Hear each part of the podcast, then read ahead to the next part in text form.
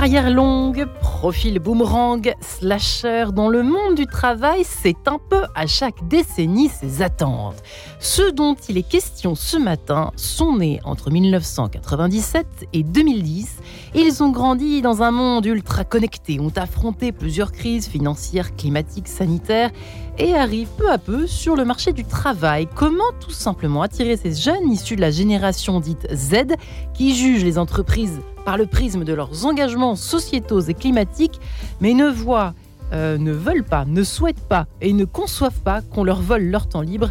Comment mieux comprendre au fond les salariés de la génération Z Marianne Jeanquet de Sens? Ça commence immédiatement et j'ai la joie de recevoir mes trois invités du jour qui sont Elisabeth Soulier pour commencer. Bonjour Elisabeth. Bonjour. Ici présente, anthropologue que vous êtes, coach, conférencière, formatrice. Vous avez créé le cabinet All In Coaching dans la vocation d'accompagner les jeunes issus de différents milieux sociaux, économiques et culturels. Vous avez donc publié La génération Z au rayon X. Vous connaissez bien la chanson aux éditions du CERF. Marie-Laure Deschamps est également ici. Bonjour Marie-Laure. Plaisir de vous revoir. Coach en développement professionnel. Vous avez écrit notamment J'ai pas fait Bac plus 5. Et alors, on aime ce genre de littérature aux éditions Librinova. Vous accompagnez les entrepreneurs, les dirigeants et les managers à mettre un peu plus d'harmonie, hein, en, fin de compte, au cœur de leur réussite. Et tu sais que c'est important aujourd'hui, en 2022, à l'heure où la quête de sens, n'est-ce pas, est plutôt de mise. Mathieu Poirot est enfin avec nous en ligne. Bonjour, Mathieu.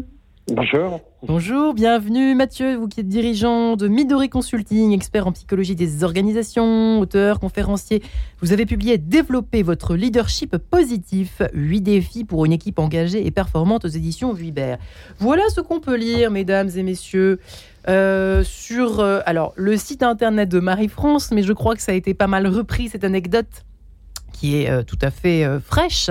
J'ai démissionné après un seul jour de travail parce que la vie est trop courte. Il n'est pas aisé, peut-on lire en chapeau du papier, il n'est pas aisé pour les jeunes de trouver leur place dans la société. Pour cette étudiante, la recherche de travail vire au parcours du combattant. Elle trouve des emplois, mais explique avoir démissionné après un seul jour car la vie est trop courte. Ceci étant dit, avec un poil d'humour, ça fait marrer Mathieu Poirot. Euh, est-ce que c'est représentatif de quelque chose qui se passe aujourd'hui, notamment pour cette génération Z dont nous parlons ce matin, Mathieu Poirot?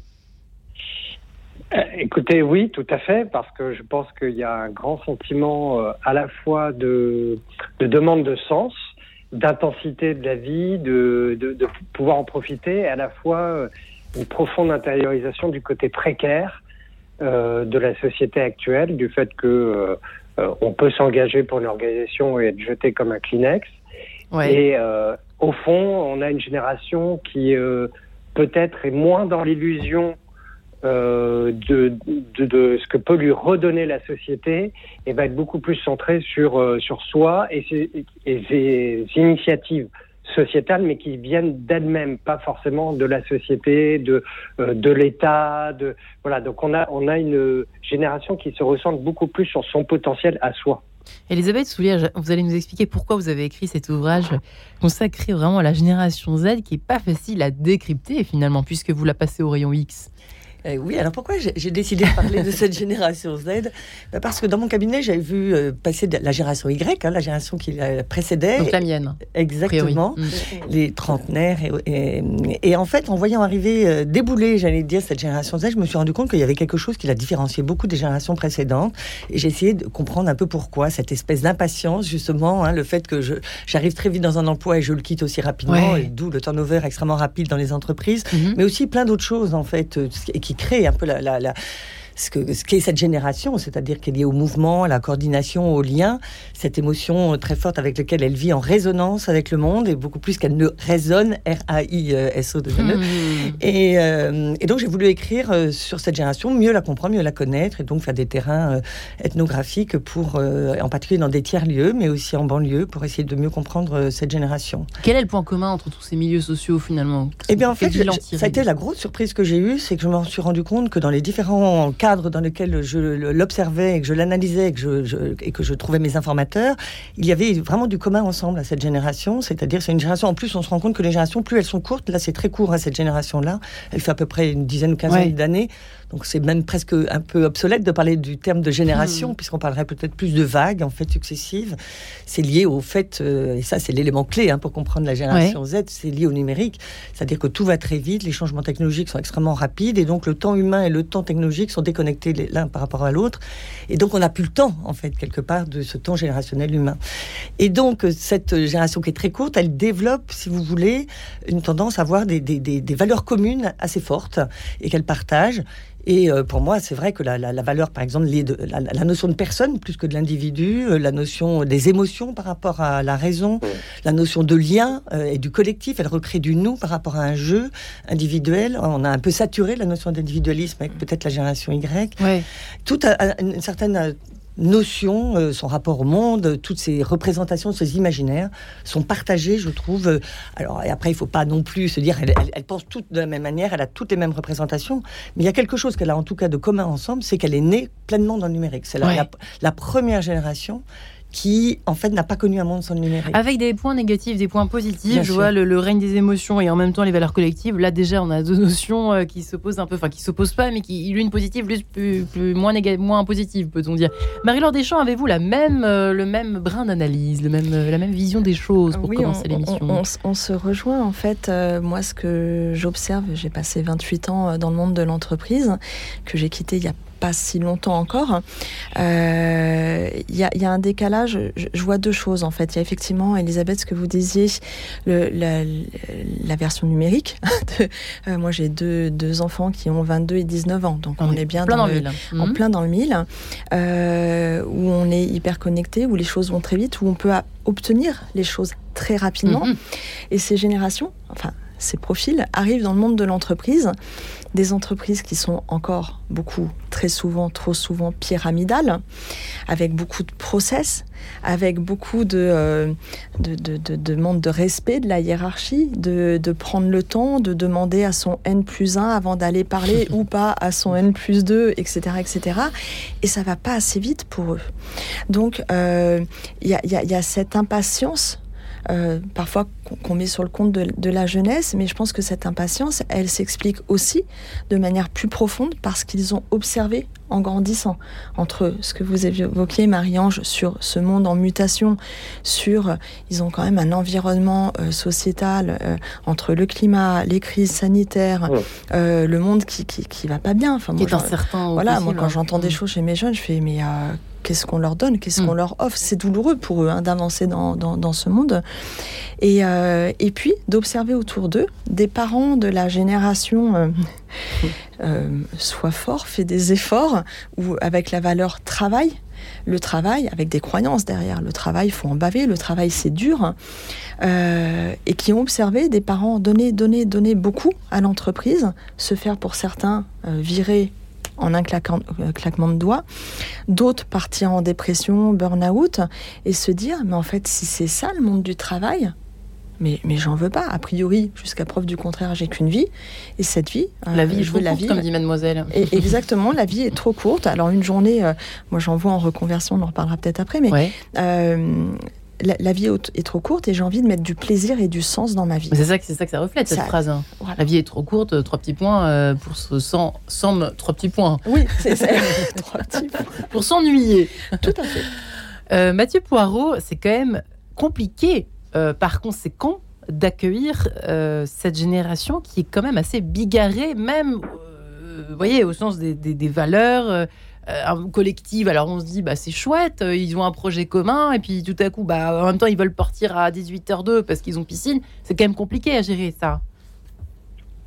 Euh, je suis pas, je suis pas si sûr parce que je, je pense qu'il faut faire attention. Il y a une partie un peu stéréotypée sur Ouais. cette génération.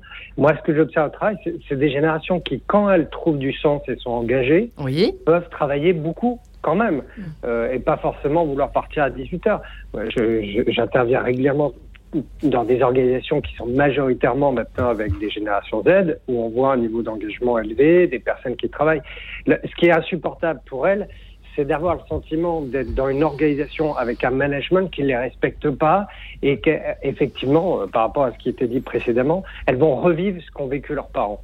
Euh, parce que d'une génération à l'autre, on observe, on voit ce qu'ont vécu nos parents et on n'a pas envie de reproduire, c'est normal.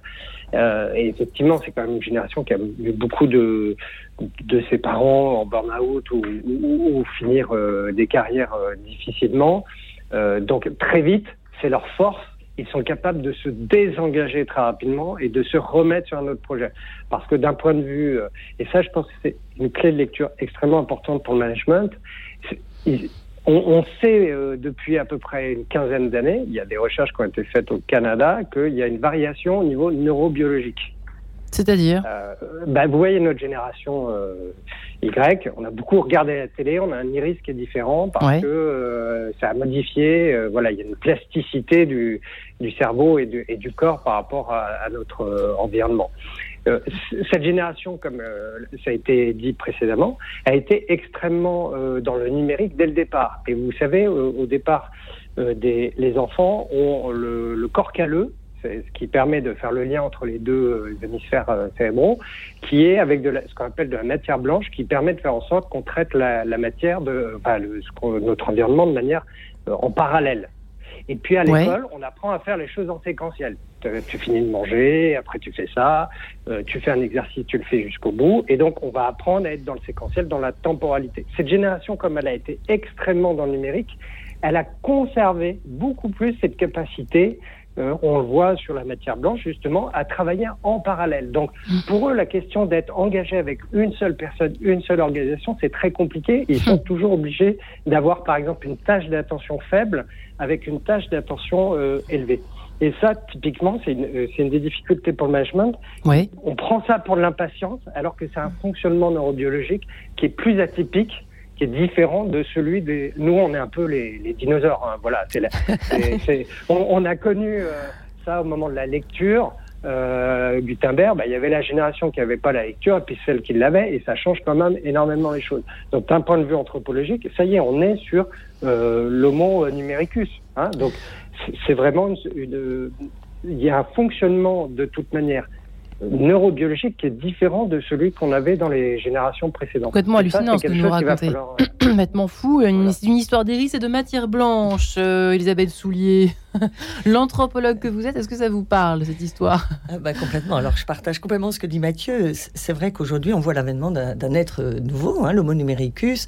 Euh, Qu'est-ce que c'est la, la rupture, la rupture, la rupture, elle est fondamentale. En Ouais. fait, si on se reprend sur, un, par exemple, la- la- le médium qui permet de, de- de transmettre des connaissances, les savoirs, les informations, on sait qu'on a à peu près une troisième rupture anthropologique actuellement. Euh, il y a première étant la- le passage de l'oralité à l'écrit, la deuxième de l'écrit à l'imprimerie et la troisième de, de- de l'imprimerie au numérique. Oui. Donc on a justement cette, ce qu'on appelle cette rupture anthropologique qui fait que les représentations et les imaginaires sont totalement différents. Le rapport au temps, par exemple, c'est vrai qu'aujourd'hui on n'est plus dans un temps, une représentation du temps euh, chronos, c'est-à-dire euh, linéaire, euh, quantitative, un, un passé, un présent, un avenir, mais on va être beaucoup plus dans un temps réactif qu'on appelle le temps kairos, le temps opportun, un temps qualitatif, subjectif, émotionnel, relationnel, et sur lequel ben, justement cette jeunesse, elle va aller faire des choix euh, de, de- de- très rapides, très réactifs, euh, et donc ne va pas rester dans une carrière linéaire. Ça, ça lui parle plus la notion de carrière, hein, même. Elle Ouais. va parler d'expériences professionnelles diverses et variées, des projets dans lesquels elle va pouvoir se développer d'une manière, euh, j'allais dire intégrale, parce que il n'y a plus de, il y a une porosité totale des frontières entre le monde professionnel et le monde personnel, entre le ici et le maintenant, entre Ça leur pose pas de problème, ça. non, ça leur pose pas de problème parce qu'ils sont très agiles, très fluides. Et c'est ce que expliquait Mathieu, c'est que les, les- les cerveaux se sont habitués à cette espèce de plasticité hein, pour aller d'une tâche à une autre, d'une mission à une autre, d'être ici et là-bas dans le virtuel et dans le réel, sans les opposer, mais en faisant ce passage de frontières, hein, des frontières qui sont plus, qui sont pas des murs, qui ne sont pas, on n'est plus dans le ou ou, une vision Ouais. binaire du monde, mais on est dans le et et, le masculin et le féminin, le ici et le là-bas, euh, l'économique et le social, euh, le collectif et le personnel, parce que euh, oui, à la fois je suis une personne et non plus un individu, parce qu'elle se pense autrement. Hmm. Elle se pense en tant que personne, c'est-à-dire un être relié aux autres, dans lequel elle a la confirmation de son existence par le fait qu'elle est avec les autres, donc la notion collective, mais qui n'enlève en rien cette notion personnelle, c'est-à-dire un, jeune va vouloir se développer dans son entreprise. Elle est, elle est née d'ailleurs avec le développement personnel, hein. mais c'est cette dynamique évolutive qui est extrêmement intéressante à voir avec elle et dans lequel eh ben, elle va vouloir développer tout son potentiel. On parle moins de compétences que de potentiel d'ailleurs. Mm. Je veux vivre mes potentialités de vie, je veux, développer mon potentiel de croissance et ça c'est quelque chose qui est absolument nouveau. Mais on pourrait imaginer qu'ils sont pour la carrière longue euh, s'ils croient, euh, s'ils tombent sur une entreprise qui euh, euh, se rapprochent de leurs valeurs, etc. Euh, et c'est pas le cas. Alors, c'est, ça donne, moi, je, je, enfin, je me mets à leur place, j'aurais un espèce d'un sentiment d'insécurité permanent, au fond. Et c'est pas le cas, Marie-Laure Deschamps. Ils sont OK avec ça, avec, euh, ils sont à l'aise, au fond. Oui, parce que je pense qu'il y a. Ce turnover, cette espèce de. Ouais, il y a un autre élément qui change, c'est les modes d'apprentissage. Euh, C'est-à-dire? Alors sur, sur, ma génération, on allait en cours, on apprenait, il y avait un programme et on avançait et on devait euh, faire et répéter. Mhm. Euh, il y avait l'introduction, ce qu'on appelait les exposés. Enfin, les exposés, si on en faisait un par an dans une matière, allez, un, deux, soyons fou, voilà. Et, et, c'était bien, on était passé à l'oral. Bon, voilà aujourd'hui, euh, dans ce que j'observe, c'est que, euh, alors déjà, sur le cycle, euh, le collège, le lycée, il y a beaucoup plus de, travaux de groupe. Il y a, donc il y a déjà un mode d'apprentissage en collectif. On n'est pas chacun pour soi. Ce qui a donné dans nos générations le savoir, c'est le pouvoir, quand même. Hein. Aujourd'hui, ça se partage. Peut-être un peu moins dans des certaines prépas, quand j'entends encore aujourd'hui où c'est la guerre et c'est celui qui réussira. Donc du coup, ça persiste. Ça persiste encore sur mm. certains dans certains domaines, un peu plus scientifiques, mm. a priori dans ce que j'entends. Euh, mais autrement, si je pense par exemple à des écoles de commerce, euh, et, et, donc avant, on travaille en groupe, on fait des recherches en groupe, on prépare des dossiers ensemble, et arriver dans des écoles de commerce, du reste c'est un de leurs euh, leurs axes de vente pour les écoles payantes, c'est que on, leur dit que voilà, en plus du programme, ils vont devoir travailler sur un projet entrepreneurial. Euh, un projet entrepreneurial où ils vont construire. certains vont construire une entreprise. Certains vont développer un projet associatif, etc., etc. C'est vrai qu'on en voit. Hein, ils, apprennent à, à, construire, à être entrepreneurs. Et ils arrivent après dans le monde de l'entreprise où ils ont des idées, ils ont appris à faire, ils savent s'organiser, ils savent construire un business plan, ils savent faire plein plein de choses en plus de leurs compétences métiers. Et tout d'un coup, on leur dit Attends, chérie, et oh, attention, euh, tu vas pas aller plus vite que la musique et tu vas attendre ton tour. Parce que moi, il m'a fallu des années pour arriver là. Donc, ce jeune qui a développé des compétences, désolé, à 22, 23 ans, il y en a qui ont déjà monté des startups qui, qui se revendent. Hmm. Ils arrivent en entreprise, on leur dit non, pour parler à ton N plus 2, tu vas attendre, tu vas me demander la permission, etc. etc. Donc forcément, ils sont face à des dinosaures, hmm. des processus de validation, de, des, outils qui sont vieux, où tout, tout, tout prend du temps. Donc, Comment faire le combat, si je puis dire, la rencontre en tout cas dans l'entreprise entre les dinosaures et les générations Z, ce sera juste après la page en couleur si vous le permettez, les uns les autres. À tout de suite.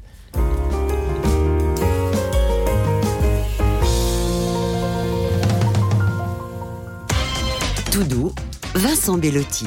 Une brillante avocate, mais pas très sûre d'elle, obligée d'effectuer une période d'essai un peu particulière qui va bien la faire cheminer. C'est Plus jamais sans moi, le dernier roman de Maud Ankawa, dont le premier livre, Kilomètre Zéro, a été élu 11e livre préféré des Français. Une belle occasion de découvrir l'univers feel good, mais pas fast food, de son auteur. Tout doux, c'est ce mardi à 18h30. Chers auditeurs et auditrices de Radio Notre-Dame, devenez les ambassadeurs de votre radio. Chaque jour, Radio Notre-Dame vous accompagne pour vous aider à comprendre et aimer le monde. Aidez-nous à la faire connaître en devenant bénévole aux côtés de ceux et celles qui agissent déjà avec nous au sein des paroisses de Paris et d'Île-de-France. Écrivez à contact@radionotre-dame.com ou téléphonez au 01 56 56 44 44. Merci. Musique Musique. Bonjour, c'est Charles-Éric Musique, musique. Ce mardi à 14h30, l'émission sera consacrée aux cantates BWV 147 et BWV 140 de Jean-Sébastien Bach. Musique, musique, c'est chaque mardi à 14h30 et le samedi à 13h. En quête de sens, Marie-Ange de Montesquieu.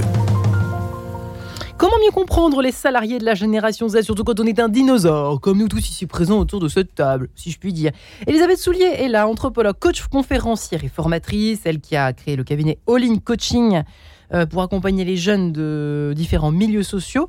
Vous avez publié La Génération Z au rayon X aux éditions d'Isser. Marie-Laure Deschamps, coach, en développement personnel, qui a écrit de son côté J'ai pas fait Bac plus 5 et alors chez Librinova. Vous qui accompagnez toujours les entrepreneurs, les dirigeants et les managers. Et Mathieu Poirot, qui est le dirigeant de Midori Consulting, expert en psychologie des organisations. Développez votre leadership positif, 8 défis pour une équipe engagée et performante chez Vuber. Eh bien, mesdames et messieurs, c'est l'heure de parler effectivement du vif du sujet, c'est-à-dire comment ce qu'on fait maintenant. Voilà, le jeune ou la jeune salarié de génération Z euh, a été embauché dans cette entreprise euh, où il y a des dinosaures de tous âges, de toutes générations. Comment on fait? Est-ce que c'est possible de s'entendre et de se comprendre à les de souliers, étant donné que les attentes sont complètement différentes et les façons de fonctionner sont complètement différentes? Alors comment fait-on? Oui, c'est vrai que c'est pas pas simple. Euh, moi, je pense qu'il y a quand même la, il y a une chose qu'on peut faire déjà, c'est de la, comment co-créer le lien. La, notion relationnelle, elle est fondamentale chez cette génération. Elle a fait le pari du relationnel et du collectif parce qu'elle est née avec les réseaux sociaux, avec les plateformes d'échange, de partage, etc. Et donc cette notion tribale, hein, qu'on appelle le, tribalisme postmoderne, pour reprendre le terme de Michel Maffezoli, c'est quelque chose qui est une, une vraie, c'est sa réalité. C'est-à-dire qu'elle vit dans des réseaux sociaux, elle vit des communautés à la fois virtuelles et réelles elle a besoin de ce sentiment d'appartenance, ce sentiment euh, d'être euh, de, réassurance, j'allais dire, hein, de sa personne au sein d'un collectif. La notion donc de relationnel est très importante et donc co-créer le lien, c'est-à-dire prendre du temps pour le lien, prendre le temps de cette interaction. Pour pouvoir eh ben justement dire parler de, sa vie perso de ses oui les, frontières sont, c'est ce que je disais tout à l'heure les frontières sont extrêmement euh, sont poreuses. Donc en fait un jeune dans une vie professionnelle il est dans sa vie quotidienne. Hmm. Et donc, il, a, il est à la fois dans sa vie professionnelle et dans sa vie personnelle. Et ce qu'il a envie, c'est d'être pris. Moi, très souvent, les jeunes me disent Moi, j'ai besoin d'être respecté. Qu'est-ce que ça veut, ça veut dire? Se dire J'ai besoin d'être pris en compte, j'ai besoin de sollicitude, j'ai besoin qu'on me reconnaisse en tant que personne, une personne qui est là, avec aussi ses bagages quand elle arrive au pas boulot. Pas un jeune apprenant, quoi, comme nous. Exactement. C'est pas un, jeune qui doit faire euh, les différentes tâches qu'on lui a demandées, mais qui arrive aussi avec euh, tout son bagage émotionnel, avec, euh, avec ses aspirations, avec ses besoins, avec ses désirs, avec son envie de rentrer en relation avec l'autre. Il y a une quête d'humanité, comme de relations humaines, hein, qui est extrêmement importante. La qualité de vie, c'est c'est pas elle qui a inventé le manque de, le, mal-être au travail. Au contraire, justement par rapport aux générations précédentes, ou ce que disait Marie-Laure tout à l'heure, on a vu les, des, parents euh, qui ont été jetés après des bons et loyaux services, ou ces frères et sœurs aînés qui ont été en burn-out, que la génération Y a quand même oui fait exploser les taux de burn-out, mm. c'est vrai que cette génération se dit mais moi je ne veux pas vivre ça, le fameux YOLO, je vis qu'une fois donc je veux le vivre pleinement. Et donc le travail c'est un lieu d'épanouissement personnel. Et ça c'est quelque chose qui est à prendre en compte. J'aimerais que vous nous racontiez l'anecdote, vous nous racontiez à propos de ces médecins euh, qui euh, la différence. Non non mais la confrontation entre, dis pas comme ça il s'appelle, entre les entre deux générations euh, qui peuvent se surprendre parce que je vous racontais moi-même un exemple personnel ici à Radio Notre-Dame, vous voyez, avec un élément de la génération Z, mais me racontiez que c'est pas simple quand même. Oui, pour, parler à nos auditeurs. Euh, quel que soit, quel que soit en fait le, milieu professionnel dans lequel cette génération agit, c'est compliqué. Alors peut-être un peu moins dans les startups parce qu'elle a l'impression. Mm de pouvoir vivre avec. Il y a, une sorte d'égalité d'âge presque qui fait que tout le monde a un peu l'habitude. Puis l'écosystème de la, startup lui parle bien. Euh, mais c'est vrai que dans les entreprises plus traditionnelles, plus bah, hiérarchiques. Bah, il y a le savoir, comme le disait Marie-Laure, est euh, omniprésent. Enfin, c'est-à-dire qu'il y a euh, les sachants et puis les autres. Oui. Et là, avec les générations Z, attention. Alors là, il y, a quelque chose qui change justement par rapport à la notion de hiérarchie, par rapport à la notion d'autorité, par rapport aux sachants, etc., l'expert et, aux experts. C'est que juste pour remettre dans le, contexte, c'est que c'est une génération qui est née avec le, web 2.0, donc elle peut, c'est-à-dire que l'internaute n'est plus simplement un spectateur qui reçoit l'information, mais qui en produit de l'information. Il produit du contenu, il produit des images, il produit des vidéos, et puis il donne son avis sur les chats, il donne son avis à quiconque. Et donc la parole de l'expert et la parole du coup d'âme sont exactement équivalentes. C'est-à-dire, je peux dire, parce que j'ai une expérience telle ou telle, de dire à l'expert euh, dans euh, les neurosciences, par exemple, bah, moi, par exemple, je vis ça comme ça, ou j'ai lu ça, etc. Mais nous, et donc, ça, a, ça, ça, a mis fin, si vous voulez, aux hiérarchies. Euh, et donc, on est dans, des, dans un. Le monde du Web 2.0 est un, est un monde horizontal, hein, une sorte de démocratie égalitaire dans lequel je peux parler en totale mm. liberté de ton. Et, et, la notion même de connaissance et de savoir est donc remis un peu en cause, d'autant qu'il y a aujourd'hui, avec l'accélération du monde, on a une, une accélération de l'obsolescence des connaissances et des savoirs. Mais pour parler de la relation en peer-to-peer, hein, ce qu'on appelle de pair à pair, et cette horizontalité des relations, par exemple, oui, dans, je parlais devant des médecins euh, dans les, milieux hospitaliers et il y a un professeur qui, me dit bah oui, mais moi, ce que je trouve très difficile avec ces jeunes, c'est que je fais le tour donc de mes malades le matin et j'ai donc bah, voilà mon aéropage autour de moi de ces jeunes qui sont là en tant que jeunes jeunes futurs médecins qui sont juste des étudiants en médecine. Et puis bah, pendant que je suis en train de, de, parler, etc., je le vois je les vois qui regardent leur téléphone portable et qui disent ah oui, mais et puis qui peuvent remettre en cause ce que je suis en train de dire, mais ah oui mais là, euh, etc., Pourquoi? Parce qu'en fait, la connaissance, elle est au bout de leurs mains. C'est-à-dire que Michel Serres a parlé de petites poussettes. C'est comment ce téléphone portable qui est, qui est fait partie maintenant aussi nous de notre, de notre, de notre quotidien, mais pour lequel eux n'ont pas connu autre chose. Eh bien, c'est vrai que c'est l'accès complet, global, vraiment au savoir et aux connaissances. Et mm. donc, je peux, je peux me connecter avec le plus grand expert, justement en médecine, spécialiste de cette maladie en particulier, et de pouvoir dire en temps réel, hein, puisque la, le numérique a aboli la notion de durée, donc en temps réel, je peux savoir exactement ce qu'a dit cet expert et que peut-être connaît un peu moins le. Mais c'est pareil pour les enseignants. Euh. Mais est-ce que c'est ouais, c'est bien et c'est pas bien? On sent que c'est bien et c'est pas bien. Il on sent qu'il y a les deux côtés de la médaille, si je puis dire, Marie-Laure.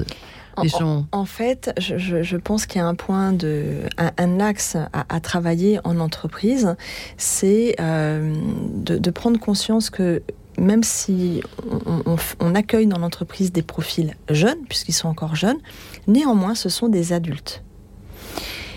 Des adultes. Euh, encore jeunes, certes, mais adultes. Et donc qui attendent d'être traités d'adulte à adulte.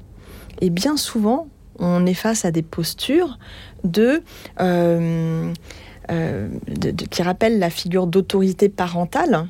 Donc le jeune qui arrive euh, un peu en ce qu'on appelle dans mon jargon en enfant libre, avec sa spontanéité, avec sa fraîcheur, avec son envie de changer le monde, de contribuer, de participer, qui se prend tout d'un coup une phrase comme je ne peux pas te laisser dire ça, mhm. par exemple c'est comme un effet castrateur, j'ai envie de dire. Ça le coupe dans son élan, dans son...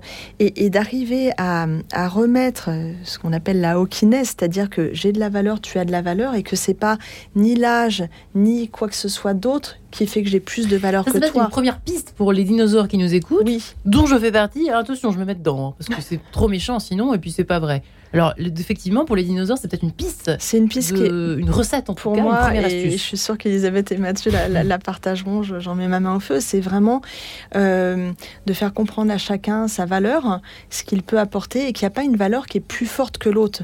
Et c'est pas le statut et la, ou la posture hiérarchique qui fait qu'on a plus de valeur. Et c'est trop souvent ce biais qui amène. Je, oh, je regarde pour avant. Hein. Mon mm. manager, je le mets sur un piédestal. Ton manager, il est là parce qu'il y a son histoire. C'était ça. Euh, voilà, c'est euh, il est arrivé là. Mm. Et, et, donc, je n'ai pas moins de valeur parce que je ne suis pas manager. J'ai une autre valeur et cette valeur, elle est complémentaire. Elle n'est pas moins, elle n'est pas plus, elle est différente. Point. Et de travailler cet angle-là, ça me paraît vraiment, vraiment hyper important. Conseil de Mathieu Poirot. Êtes-vous d'accord avec tout ce qui a été dit ou pas? Et sinon, pourquoi? Je, suis complètement désaccord avec tout le monde. D'accord. Euh, bon. Euh, de, manière complémentaire à ce que dit Elisabeth et Marie-Laure, euh, je pense qu'il faut revenir sur la notion de mentorat croisé. C'est-à-dire que je, pense qu'Elisabeth connaît bien ce principe de générativité hein, dans les sociétés. C'est-à-dire que normalement, c'est la génération précédente qui va justement former euh, à, euh, la, la, génération euh, montante des jeunes. Et c'est quelque part quelque chose qui, d'un point de vue psychologique, nous permet de faire face à l'angoisse de mort, parce qu'on sait qu'on va transmettre. Et, et, et, il faut, je pense, si on veut réfléchir de manière paradoxale à la génération Z, il faut aussi réfléchir à la génération des dinosaures. C'est-à-dire que, quelque part, pour que ça se passe bien, il faut que nous aussi, on ait le sentiment de pouvoir transmettre quelque hmm. chose. Ce qu'on peut transmettre aux nouvelles générations, c'est quand même la sagesse que nous donne l'expérience de vie. Parce que ça, on peut pas la retrouver sur le numérique. Il faut avoir fait un parcours de vie, avoir appris quand même qu'il y a un certain nombre de défis, de choses qu'on peut vivre, euh, voilà, avec l'expérience. Et ça, c'est des choses qui peuvent être transmises. Par contre, effectivement, je pense qu'il faut pouvoir, dans l'entreprise, acter le fait que c'est la nouvelle génération qui, de toute manière, a le plus haut niveau technologique. C'est de plus en plus le cas, ne serait-ce que, par exemple, vous avez des organisations, je vous donne des organisations euh, qui ne sont pas ultra numériques, mais par exemple, chez EDF, Oui. euh, les personnes qui s'occupent du poteau, maintenant, ben, elles sont obligées d'être ultra numériques parce que euh, vous tapez sur un ordinateur, vous, avez, vous allez regarder euh, euh, quelle a été la consommation des clients. C'est plus du tout euh, uniquement du manuel. Vous voyez, donc c'est des bacs plus 2 maintenant qui font ce boulot-là, euh, qui ont un niveau euh, euh, cognitif, intellectuel qui est, on va dire, pas supérieur, mais qui est différent. Mais bien entendu, ils doivent travailler avec les anciens qui connaissent le poteau, qui ont l'historique, qui ont des trucs et astuces, qui ont le métier et qui ont aussi l'expérience de vie dans l'organisation. Donc, le mentorat croisé, c'est quoi? C'est dire, quelque part, chaque génération va apporter à l'autre. Parce que je pense que vraiment, c'est un point essentiel d'un point de vue pratique Oui. pour bien gérer cette question de la génération Z, il faut, que- il faut pouvoir travailler la question de l'intergénération. Parce que dans une organisation, il y aura toujours plusieurs générations. Et la question, c'est comment on arrive à créer du lien, effectivement, entre ces différentes générations. Ça se fait parce que, euh, par rapport à ce qui a été dit euh, précédemment, on arrive à échanger quelque chose. Mhm. On est dans, je, chacun euh, se dit apporter quelque chose à l'autre. On a presque l'impression que vous parlez de comme des grands-pères et des grands-mères. qui- je sais pas, mais c'est- soit effrayant, soit intéressant. Je ne sais pas encore. faut que je réfléchisse à ce que vous avez raconté tous les trois. Qu'est-ce que vous en dites, Elisabeth Soulier, à part de sourire, effectivement euh, c'est- Mais, à alors, cette je- astuce, finalement. Mais ce- oui, mais je- il faut, en effet, ce que j'appelle la dynamique euh, générationnelle, c'est extrêmement important de ne pas séparer les, les générations. Et en plus, la génération Z n'a pas du tout envie d'être séparée. Alors, on a eu tout Elles un mythe sur en le fait. hockey boomer. En fait, c'est complètement faux. Moi, quand je les ai interrogés à ce moment-là, ils me disaient, mais pas du tout. En fait, ils aiment énormément interagir avec les autres générations à partir du moment où on la laisse aussi, on l'écoute, on la laisse contribuer, qu'on la, qu'on la prend aussi avec ses, avec ses, ses Ça, c'est plutôt chouette. représentation. Et Et c'est pas le cas de la génération. Y, pas du Et tout. Nous, on exact- déteste les hockey boomers. C'est exactement ça. C'est-à-dire que cette génération, elle est ultra relationnelle, elle a besoin d'apprendre des autres, elle a besoin d'apprendre avec les autres, de travailler ensemble. C'est cette dynamique collective dans laquelle, de l'intelligence collective, dans laquelle elle se, elle, elle, elle, elle, s'enfonce, dans laquelle elle a envie, Mm. enfin, qui sont ses attentes. Et donc, au sein de l'entreprise, même la recherche de, de mentors, et ça, Mathieu, c'est très juste. C'est-à-dire, autant c'est en effet une génération qui, pour la première fois, c'est une génération la, la génération d'en dessous apprend quelque chose à la génération de dessus par le numérique, mais à l'inverse, elle est très en quête justement de ses mentors au sein de l'entreprise, c'est-à-dire d'avoir ce, lien relationnel qui lui permet bah, justement d'échanger, de, se dire que bah, l'autre a une valeur, et ça je, participe quand même, la notion de personne, elle est liée à la notion de valeur, la valeur personnelle que l'autre a dans toute sa dimension. Et donc cette notion de valeur, elle est extrêmement importante, d'ailleurs elle se perçoit comme une valeur ajoutée, mais elle perçoit les autres générations comme des valeurs ajoutées. Donc les opposés, ce serait une impasse, alors qu'au contraire, les, les, les faire travailler ensemble, c'est extrêmement intéressant. Et dans l'intelligence collective, dans le travail par mission, par projet, Ouais. l'idée c'est justement de métisser les trajectoires, de métisser les âges, de métisser les talents. Et c'est comme ça qu'on va faire de- des synergies qui vont permettre d'avoir des solutions créatives dans un monde devenu extrêmement complexe. Pardonnez-moi d'être extrêmement terre à terre et pragmatique et sur le plancher des vaches comme d'habitude, mais c'est mon job, vous le savez, chère Marie-Laure. Comment on fait pour donner un ordre à ce moment-là? Il n'y a plus d'ordre, comment on fait? Euh, les- voilà, l'ordre du jour euh, établi, qu'est-ce qu'on fait? On en parle euh, systématiquement en collectif, qu'est-ce qu'on fait? Comment? Je pense que ça n'empêche pas l'ordre et, et- et que euh, un, nouvel arrivant, finalement, quel que soit son âge, j'ai envie de dire, il a besoin d'un cadre, il a besoin de repères. Comme un enfant qui grandit, on, on- on le sait, un enfant qui n'a pas de cadre et pas de repères, bah, il ne sait pas ce qui est dangereux pour lui, ce qui est bien, ce qui est pas bien. Euh, donc ça n'empêche pas l'ordre, ça n'empêche pas le cadre, euh, mais il y a une manière de communiquer. Alors, comment on fait? Est-ce qu'il y a des petites astuces là, vite fait, pour des dirigeants qui nous écoutent ce matin? Je pense des que managers? j'ai envie de rebondir sur le point de communication dont on parle de- de- depuis tout à l'heure. Euh, cette génération, elle, elle cherche effectivement ce lien et cette communication. Et donc, pensez par exemple le processus d'entretien annuel, où quelque part le seul moment où on va parler avec son manager et où, son- alors je dis pas qu'ils se parlent pas dans l'année, mais ils sont sur du concret, sur l'opérationnel. juste. Mm. T'as fait ci, t'as fait ça, voilà. Et une fois par an, on se dit alors c'était bien, c'était pas bien, etc., etc. Euh, il il faut absolument qu'il puisse y avoir du, du feedback et du feed-forward de, de- de manière euh, en discontinu. Mm. Ne pas attendre pour se dire les choses. Et puis il y a une manière de faire un feedback. C'est pas euh, je te mets des baffes et, euh, et voilà. Dès lors que cette communication, elle est dans les deux sens. Et je pense que c'est ça qui manque, c'est-à-dire que moi, manager, je m'autorise à te faire un feedback. En revanche, quand mon collaborateur a envie de partager quelque chose, voilà, ce qui est important pour moi, c'est qu'on puisse avancer comme ça, et j'aurai besoin d'eux, dans ce sens-là, c'est rarement, pas toujours, autorisé. C'est-à-dire, il y, a encore ce côté ordre, hmm. ordre établi. Mathieu Poirot, c'est quand même compliqué, effectivement, à, manager, enfin, en tout cas, à être sur une espèce de fil, de ligne d'équilibre euh, de rester à flot en même temps pour que les choses avancent, euh, faire du résultat quand même pour une entreprise qui, mhm. Euh, mhm. qui, mise là-dessus. Et en même temps, on a l'impression qu'il faut marcher un petit peu sur des œufs. Est-ce que je me trompe? Est-ce que j'ai mal compris ce que vous disiez tous les trois au fond? C'est un mode de communication très différent, hein, en tout cas. Oui, Poirot je pense qu'il faut différencier la notion de management et leadership. Et, avec cette génération, c'est encore plus important. Management, c'est un statut social. C'est-à-dire que l'organisation vous a délégué un pouvoir et donc on vous, il y a, euh, on vous doit obéissance quelque part. Euh, les règles euh, autoritaires qui n'ont pas de sens, ça ne fonctionne plus avec cette génération. Ça ne mm. fonctionne pas avec les ados, ça ne fonctionne pas avec cette nouvelle génération parce qu'effectivement, eh, ça n'a pas de sens ce qui, ce qui va, euh, ça ne veut pas dire qu'ils sont pas en recherche de cadre, hein, parce que ça, ça calme l'angoisse, hein, le, le, cadre.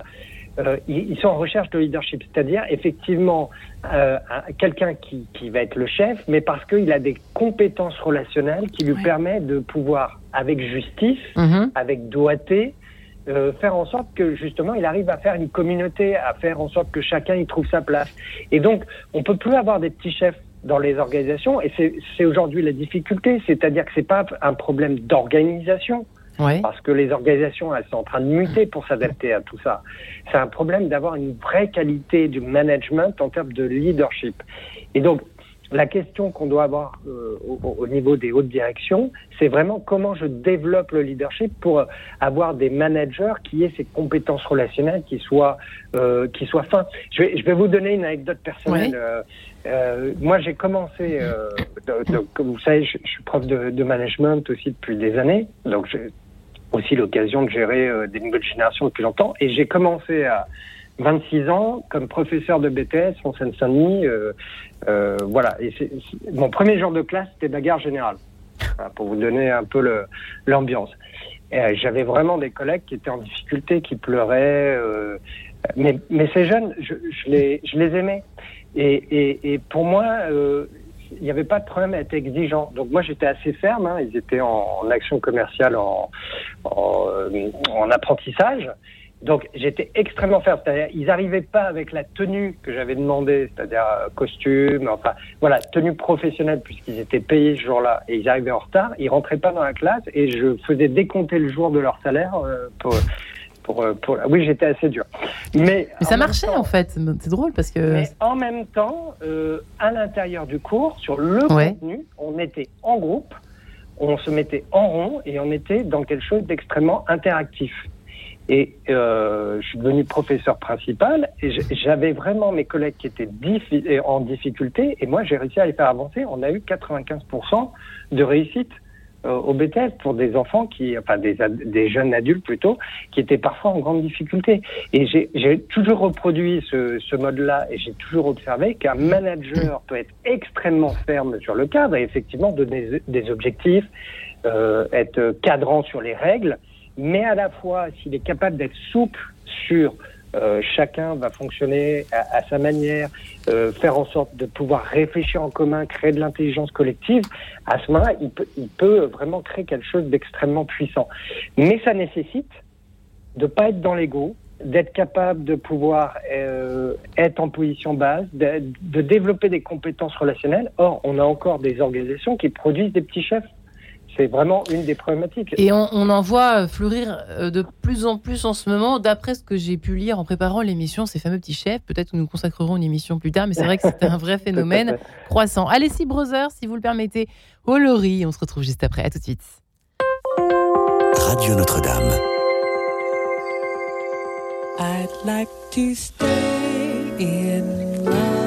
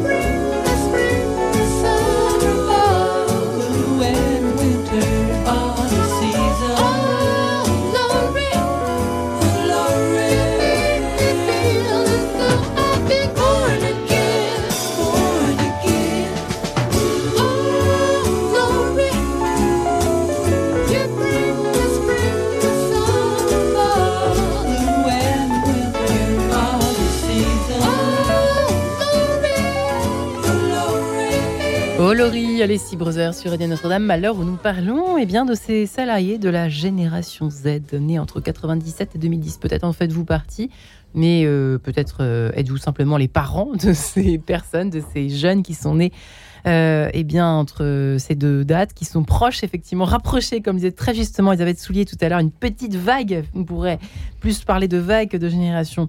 Comment mieux les comprendre en tout cas Elisabeth Soulier, anthropologue, et son livre justement La génération Z, Z au rayon X aux éditions du CERF. Alors tout y est, évidemment euh, la, vie, la vie personnelle, le l'art de chiller, euh, l'art du like, de se faire liker, le règne de l'émotion, on en a beaucoup parlé, pour comprendre un peu mieux ces salariés de la génération Z avant de les embaucher et pour les garder surtout si vous nous écoutez et que vous êtes manager. Euh, Marie-Laure Deschamps, coach en développement professionnel, est également avec nous. J'ai pas fait Bac plus 5 et alors, a-t-elle écrit chez Librinova Et puis Mathieu Poirot, qui est en ligne avec nous, dirigeant de Midori Consulting, qui nous parle de mentorat croisé, de mentorat croisé et de générativité, qui est expert en psychologie des organisations et qui a publié Développer votre leadership positif, 8 défis pour une équipe engagée et performante chez Viber. C'est très Génération Z que vous nous avez écrit. Mathieu Poirot, puisque nous, nous, parlons, nous parlions à l'instant avec Marie-Laure et Elisabeth, eh bien du co, du coworking, ce- cette espèce d'esprit de collectif, l'esprit collectif du collectif, qui est extrêmement important pour ces générations Z, Elisabeth Soulier. Extrêmement important. Il faut jouer là-dessus pour les comprendre. Oui, bien sûr. En fait, je- je- très souvent, je m'aperçois que les difficultés que l'on rencontre euh, entre les générations et donc au sein de l'entreprise, elles sont liées au fait qu'on se connaît mal, en fait, on se comprend mal. Et c'est pour ça que, un peu, l'objectif de ce livre, c'était d'essayer de mieux comprendre cette génération, parce que autrement, on a l'impression que ce sont des enfants gâtés et qu'ils le font euh, que en fonction de leurs envies et de leurs Ouais. désirs, sans le report de jouissance cher à Freud et sur lequel nous, on s'est construit.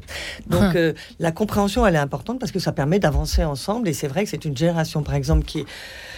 si on essaie de se remettre de nouveau sur le, sur le numérique, c'est une génération qui est quand même née avec les, les- les plateformes collaboratives, avec, euh, avec euh, le- le- l'entreprise collaborative et donc euh, l'économie collaborative. Donc elle fait du co partout. Et donc euh, c'est vrai que sortir de, l'in- de, de système individuel ou de même en, en entreprise, de système en silo pour aller vers quelque chose de beaucoup Ouais. plus transverse, collaboratif, coopératif, pour que tout le monde contribue. Tout ça, il y a des co, hein, ou des qui, qui commencent, ça, commence par des co. Ça, c'est c'est extrêmement important. Co-construire la relation, par exemple, co-construire les objectifs. Co- Co-évoluer euh, dans nos organisations, contribuer, tout ça, je pense que ça, ça permet de mieux la, la comprendre. Et c'est marrant, vous dites que c'est le choix. Ils ont fait le choix du ralentissement. C'est assez intéressant parce qu'on pourrait croire que c'est exactement le contraire, puisque ça va de plus en plus vite. Et en fait, non. Non, c'est-à-dire elle, elle est sur des intensités variables. hein. C'est toujours la, la fameuse porosité des frontières. Elle fait du et, et c'est-à-dire elle peut aller très vite, c'est-à-dire des, intentions, des, des intensités très Mathieu fortes. a l'air d'accord. Ouais. Oui, et, et elle a aussi besoin de chiller, des moments de, de repos, des moments où elle se pose, des moments où elle décroche, des moments Ouais. où elle déconnecte.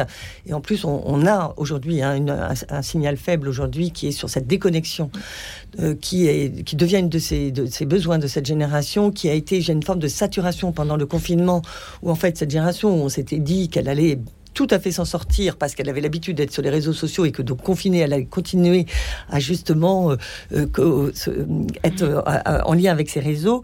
Et, en- et en fait, on s'est rendu compte que non, il y a eu, ça, ça a été, ça a été compliqué pour elle parce que justement, elle est à la fois dans le virtuel et dans le réel parce qu'on pense qu'elle est que dans le virtuel, mais pas du tout. Ouais. Et donc, elle a eu un, elle a, elle a eu un manque de l'autre, hein, parce que comme elle est une personne reliée qui, qui existe dans la mesure où elle est Et oui, reconnue par l'autre, le lien reconnu, Exactement. etc. Donc, on- elle hein. a ce besoin de ce corps à corps vivant, de s'être dans la proximité, dans la présence de l'autre. Et c'est pareil quand aujourd'hui dans l'entreprise, euh, on lui propose d'être qu'en télétravail, mais moi, Oui. le nombre de jeunes Z qui rentrent dans, dans l'entreprise et me disent, on m'a proposé un contrat où je devais avoir trois jours en télétravail obligatoire, j'ai dit non. Parce qu'en en fait, on pense qu'elle est bien, en- elle est bien en télétravail, pas du tout. Elle a besoin de vivre la communauté, elle a besoin de vivre la collectivité, la coopération, et donc de se retrouver dans la présence corporelle de l'autre, dans la présence physique de l'autre, pour pouvoir avancer ensemble sur ses projets. Donc, elle veut de la flexibilité, de l'agilité dans les temporalités, Mhm. dans les espaces, etc. Mhm. Mais de manière extrêmement fluide, euh, pour reprendre un terme euh, de Zygmunt Bauman qui parlait de société liquide, pour moi c'est une Oui, génération j'allais vous dire liquide. C'est une génération liquide, c'est-à-dire elle, va et vient en permanence. Alors c'est pour ça que c'est pas si facile que ça de la mettre dans des systèmes euh, raides, fixes, euh, très procéduriers, etc. Elle a besoin de beaucoup plus de souplesse, mais elle a surtout besoin de l'autre. Oui. Mathieu Poirot, vous êtes d'accord? Vous aviez l'air de, de- d'opiner du chef du bout du fil où vous êtes. Mais c'est oui, pas simple, hein euh, C'est pas simple en même temps, mais c'est fascinant. Et puis c'est pas du tout ce qu'on imagine, surtout le côté humain, Mais le complètement. côté. Mais euh, de toute manière, quand vous êtes dans l'intensité, c'est exactement comme les hauts potentiels. hein, il y a un moment où vous avez besoin de vous reposer parce que voilà, ça fonctionne comme ça. Mm. Donc effectivement, c'est une génération qui alterne un, un fort besoin d'intensité et un besoin de pouvoir récupérer, d'être dans, euh, dans l'intériorité, de pouvoir euh, ralentir, euh, d'être dans, dans le partage. J'ai deux, deux anecdotes. Euh, premièrement, on voit que euh, de- le pays qui attire le plus la nouvelle génération, euh, c'est le Portugal en ce moment. Pourquoi? Parce que quand ils ont fait une étude, pour essayer de comprendre, il y a bien sûr euh, la qualité de vie, euh, tout un tas de sujets, mais aussi parce que les jeunes savent que c'est le pays qui a la législation la plus claire sur le droit à la déconnexion. Tiens, C'est-à-dire donc. que dans le code du travail, vous avez, euh, c'est extrêmement poussé euh, au niveau du Portugal. Et euh, sachant cela, ils en ont fait un argument pour faire venir euh, les, les- la génération nomade. Donc le droit à la déconnexion, Ça, qui est le fait d'avoir euh, une vie personnelle, une vie privée non polluée Complètement. par les mecs du boulot. Hmm. Complètement, cette génération est, co- est- est au courant. Et euh, une autre anecdote pour, Ouais. pour vous dire aussi l'importance euh, d'avoir un bon environnement en termes de qualité de vie. Euh, vous avez euh, gros, un gros cabinet de conseil qui, euh, qui a fait une étude pour savoir où mettre son prochain euh, euh, gros building pour accueillir euh, tout un tas de, de- de consultants. On parle de 500 consultants. Ils vont le construire à Brest. Parce que quand ils ont fait une étude, la nouvelle génération, c'était le- l'endroit où ils étaient le, ils avaient le plus envie de s'installer pour pouvoir aller à la mer après. Ah, J'adore. Et donc, ils, voilà, là. 500 personnes, 500 cadres de haut niveau qui vont s'installer à Brest. Ouais. Et c'est plusieurs entreprises euh, comme ça qui sont en train de, euh, de, de construire des bâtiments dans des endroits euh, qui de- fourniront ce que, ce que vous aviez euh, formulé euh, tout à l'heure, une expérience de vie. Ouais, en fait, c'est ça. On passe d'une expérience à une autre. Euh, Marie-Laure Deschamps, euh, c'est quand même, euh, c'est quand même une sacrée différence, hein, qui, une mutation. Le monde du travail est en totale mutation et doit composer. On n'a plus le choix. Il faut composer Il avec faut, tous il ces. faut embarquer. Et c'est une bonne nouvelle, d'une façon, mesdames et, et monsieur Mathieu Poirot. C'est une bonne nouvelle, côté ce que nous racontait tout à l'heure euh, Elisabeth Soulier, la décrypteuse, la chirurgienne de la génération Z, finalement. c'est on, on parle aujourd'hui d'expérience collaborateur. Euh, et il y a des entreprises qui l'ont compris, qui le Mhm. vivent, qui l'incarnent. Je connais, je la citerai pas, euh, une DRH qui s'est renommée direction de l'expérience collaborateur. Ils- Qu'est-ce que c'est en deux mots? Parce qu'en fait, le, le collaborateur, avant d'être une ressource, il, il vient pour vivre une expérience. Et son expérience, elle démarre avant l'arrivée dans l'entreprise, par le processus de recrutement, par l'accueil, jusqu'à la sortie. C'est-à-dire, il n'y a pas seulement l'accueil, mais comment je t'accompagne à un moment si tu as un autre projet pour aller à l'extérieur, parce que le meilleur ambassadeur d'une entreprise, en dehors de ses clients, c'est ses collaborateurs. Et une entreprise qui oublie ça, Ce qui n'était pas du tout le cas à la génération précédente. hein. On ah est ben bien non, d'accord. Générations tu pars, euh, je, te, je te mets vers la sortie, tu as envie de partir, tu pars. Mm. Le client est essentiel, mais toi, on s'en fiche. Exactement. un peu ça, finalement. Donc aujourd'hui, on parle de symétrie des attentions. Et, et ça, c'est vraiment important. Donc il y a quand même des entreprises qui l'ont compris, euh, qui sont, euh, euh, qui, qui partagent leur Le expérience. client est sur roi, le- c'est un petit peu fini. qui, voilà, qui partagent leur expérience Mhm. sur le sujet. Moi, j'observe dans les accompagnements en collectif que, que, que je vis, il y, a- il y a vraiment une mutation qui est en train de se faire. Elles l'ont compris. Celles qui l'ont pas compris ou qui veulent pas le comprendre, ça va être compliqué, je pense, dans les années qui viennent.